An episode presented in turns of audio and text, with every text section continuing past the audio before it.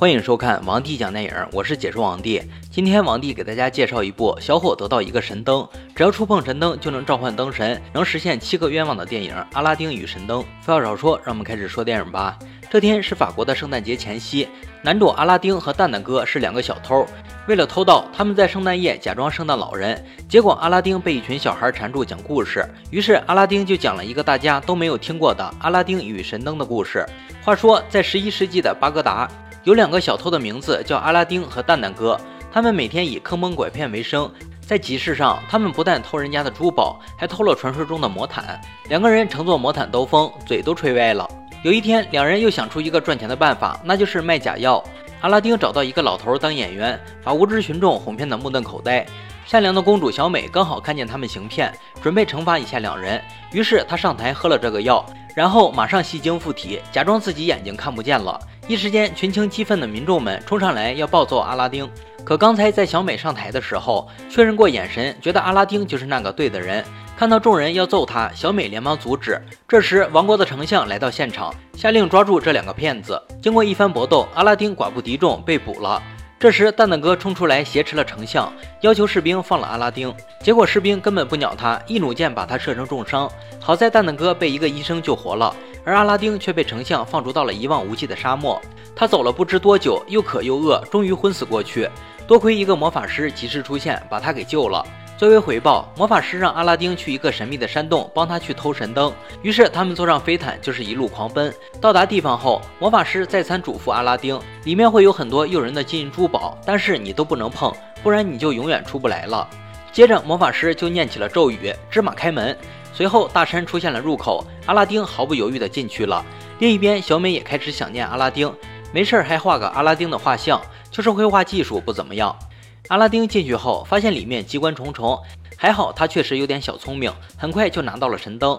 但是手贱的阿拉丁多拿了一朵金花，还没来得及把神灯交给魔法师，神秘的山洞又把他给吸了回去，山门也随之关上。被困山洞的阿拉丁研究起了手中的神灯，他无意中念出了神灯上的咒语，呼的一声，一个梳着小辫的灯神在烟雾中现身了。灯神一下子就带着阿拉丁逃出洞外，但出来后，灯神并没有像传说中一样实现阿拉丁的愿望。而油嘴滑舌的阿拉丁又将灯神给骗回了神灯内，并表示你不帮我实现愿望，我就让你在灯里待一辈子。于是灯神屈服了，为了自由，他许诺给阿拉丁实现七个愿望的机会。就这样，灯神再次被释放了出来。阿拉丁也不客气，他的第一个愿望就是想有一头飘逸的长发，因为天生自来卷的头发让他很不爽。但是变成飘逸的长发后，怎么感觉 gay 里 gay 气的？第二个愿望是拥有一座宫殿，灯神也帮他实现了。第三个愿望就是找到那天那个调皮的女孩子，也就是公主小美。而这边幸存下来的蛋蛋哥被丞相抓去，并让他假冒丞相的侄子。原来丞相为了掌管王国，想利用假侄子迎娶小美。国王因为他送一箱黄金，就答应了，下令立刻开始筹备蛋蛋哥和小美的婚礼。阿拉丁通过神灯得知两个人就要结婚，于是许下第四个愿望，让蛋蛋哥看见小美就恶心。第五个愿望就是拥有隐身衣，可以潜入宫殿见到小美。新婚之夜，蛋蛋哥见到小美，立刻就恶心了。丞相大怒，抓了蛋蛋哥来质问。蛋蛋哥诚实的说，看到小美就恶心，气得丞相就要杀了他。为了自己的小命，蛋蛋哥跟丞相保证，这一次他一定拿下小美。于是蛋蛋哥再次来到小美的闺房，等待他的却是小美的侍女。于是没有障碍的蛋蛋哥跟侍女放飞了自我。而本来就不喜欢蛋蛋哥的小美，则是趁机溜了出去，恰好看到了一个使者，说某国的王子要来这座城市。这个使者其实就是灯神假扮的，而王子自然就是阿拉丁了。他出场自带 BGM，一下就把老百姓都感动了。阿拉丁来到皇宫内向国王求亲，丞相为了阻止他，给他头上浇了盆水，结果水弄湿了他的长发。小美一下子就认出这个人就是自己日思夜想的阿拉丁。阿拉丁为了求娶小美，说可以实现国王任何一个愿望。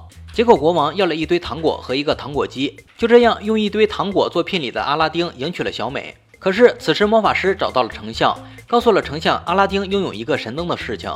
第二天，丞相就带士兵把神灯给抢走了，并把阿拉丁关了起来。结果魔法师念出灯上的咒语，可神灯根本不理会他，貌似除了阿拉丁，别人根本无法召唤灯神。